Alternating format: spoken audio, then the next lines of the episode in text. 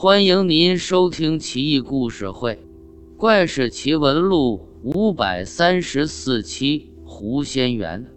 雍正初年，有一个叫刘敬军的四川人，与人合伙在汉口开了个小店，做药材生意。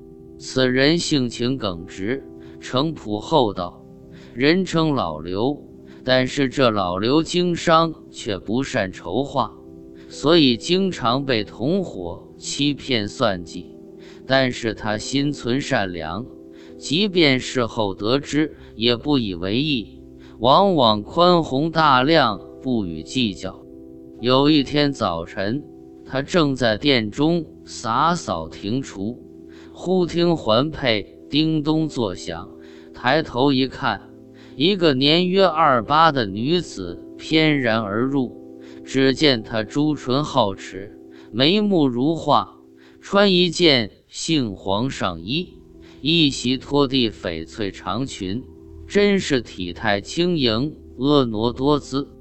老刘以为来了客人，正在上前招呼，美女却看都没看他一眼，径直上了店中的二楼。这二楼本是储藏货物的隔间。平时无人居住，老刘非常疑惑，以为是不是谁找了一个娼女来戏弄他。他上楼梯准备去问问，结果刚上二楼，却发现隔间除了堆的货物之外，并无半个人影。正在老刘惊疑间，忽听空中传来一个女子的声音道：“您不要有所怀疑。”妾下是小字旗，以狐仙得道三百余年，因与您有缘，所以才来这住下，请您每日以白饭一碗来供奉我，当有回报。老刘眼见如此，一听这话，更无疑义，当下便承诺下来。中午以白饭一碗放置隔间门口。然后毕恭毕敬地弯腰退下，到晚上又上二楼取碗，发现碗里的饭已经不见了，碗中还多了几块碎银。老刘大为惊喜，心中愈加敬畏。第二天便将隔间的货物搬下来，另置他处，再将隔间打扫得一尘不染，如同前日一样。以白饭供奉，到了晚间又得到两块碎银。自此之后，每日供奉便习以为常。过了三个月，几个人来他家提货，准备上隔间的时候，被他制止，告知他们货物已被搬在楼下。几人大为惊讶，都询问他：好好的隔间不用？为什么要搬下来？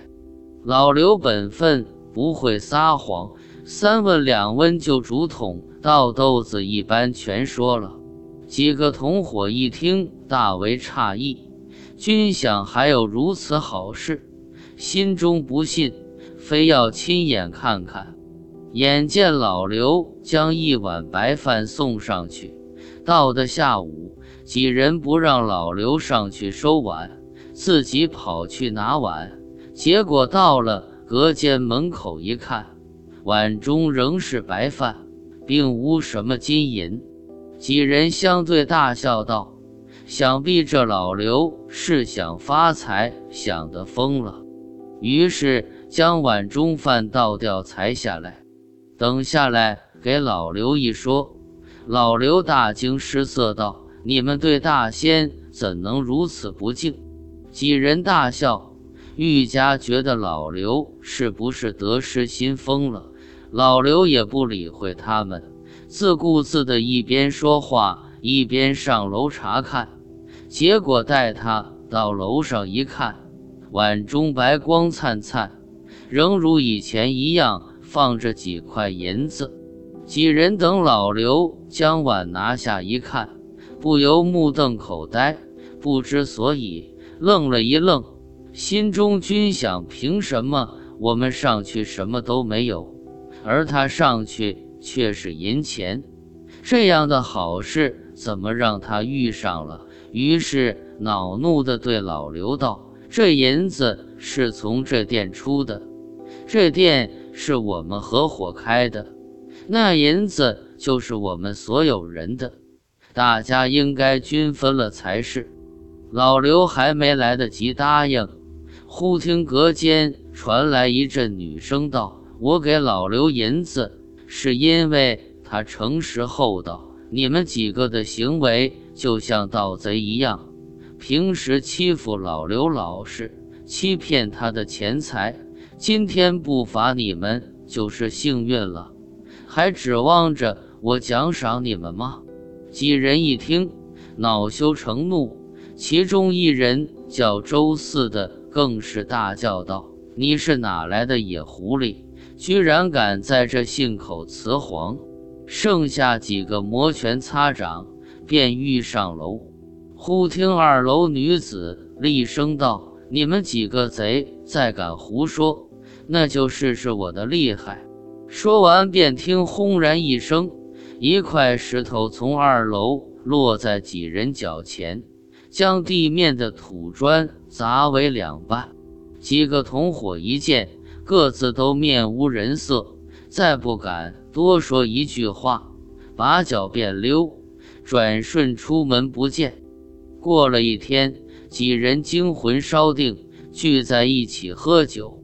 其中一人道：“这老刘也不知是烧了几炷香，才烧来如此好事。”这段时间想必也积了不少钱财，其他几人心中本就妒恨交加，一听此话，心头犹如火上浇油一般。周四平时就很狡猾，此时更是怒从心头起，恶向胆边生。突然说道：“既是这样，不如我们一不做二不休，将老刘做了。”然后再分了他的钱财，如此岂不更好？其他几人一听，互相看看，均默默点头。周四一见众人都同意了，提出将毒药放在酒里，然后带去店中，借向老刘赔罪之机，邀请老刘同饮，这样即可大功告成。但是几人又忌惮狐仙的厉害，便相商再请一个平素自称法术高明的道士，在外等候。一旦有意，就冲进店内降妖除魔。一切商量妥当之后，几人备好毒酒，请来道士，径直往小店而去。老刘正在殿中，忽见几人进来。忙迎上前，周四一见老刘，便满面笑容地做了一个揖道：“前日得罪了大仙，实在不该。今日我们几个专门登门道歉，以前有对不住的地方，还请您多多原谅。”老刘一听大喜，忙上前扶起周四，拿出毒酒，倒了一杯。对老刘说道：“我给您敬酒赔不是，您若是肯原谅我们几个，便请满饮此杯。从此以后，我们大家仍是好兄弟。”老刘本是心胸宽广之人，一听此言，更无二话，拿过酒来便要饮下。周四等人眼看就要大功告成。个人均心中暗喜，正在此时，忽听楼上急呼一声：“住！”老刘正在仰脖饮下，一听此言，双手好似被千斤大石定住，一动也动不得。周四等人心知阴谋败露，一时大骇，大叫一声：“大师还不进来！”这道士就守在门外。忽听里面周四大声喊叫，赶紧披头散发冲了进来，大喝一声道：“何物妖孽，敢如此放肆？还不速速现形受死！”右手执宝剑，向空中不停画符，左手端着一碗水，边吸边喷，正忙得不可开交。忽听楼上一声娇笑道：“你们这是在演戏吗？我倒要好好看看。”话音刚落，道士手中的剑突然脱手而去，似乎有人将剑从自己手中夺走一般，跳了一丈多高，才苍啷一声掉在地上。左手的碗也似乎把持不住，翻了下去。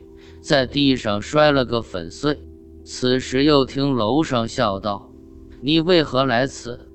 道士不由双膝一软，直挺挺向着隔间跪了下去。楼上又说道：“还不快滚！”道士这才能站起来，也顾不上周四几个，用道袍的袖子掩着脸，踉踉跄跄夺门而出。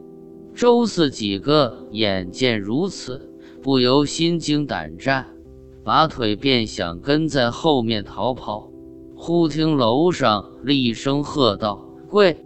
几人不由腿软如面，扑通一声对着老刘跪了下去。楼上又道：“拜！”几人立觉腰上酥软，似乎有人在按着自己的头一般。不由自主地向老刘磕起头来，老刘惊诧莫名，不知所以，便想上前搀扶。楼上又呵斥道：“自己将罪过说出来。”几人不由涕泪交加，对老刘道：“我们也是一时糊涂，偶然萌发恶念，想把您用毒酒毒死，再瓜分您的钱财。”老刘一听，心中大为震惊。忽听楼上慢声说道：“既然有毒酒，为何不自己饮用？”几人纷纷站起，上前抢过毒酒，便争着要饮下。老刘毕竟善良，眼见数人转眼之间要横尸于堂上，一时于心不忍，上前夺过毒酒，泼在地上。只见地面青烟四起，火光星爆。楼上女子大笑着说：“您真是忠厚长者啊！看在您的面子上，暂且先饶他们一死，让他们长跪三日谢罪。然而您不能再和这些狼子野心的人在一起，还是回四川吧。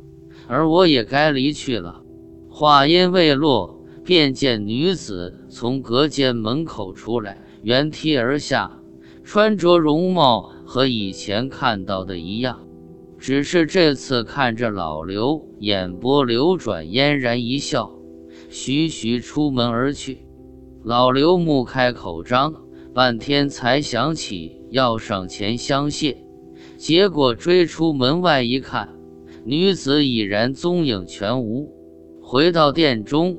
周四几个仍跪着，不论怎么搀扶，就是起不来。老刘也无可奈何，收拾了东西便离开汉口，回了四川老家。而这几个家伙果然如狐仙之言，足足跪了三天。三天之后，早已头昏眼花，无力站起，最后只好被家人抬走。女子居住在楼上几月，老刘得到的银子甚多，回到四川之后用来做生意，几年变成大富之家。一家人感谢女子大恩，在当地立了狐仙祠，据说颇有灵验，以致日日香火不断。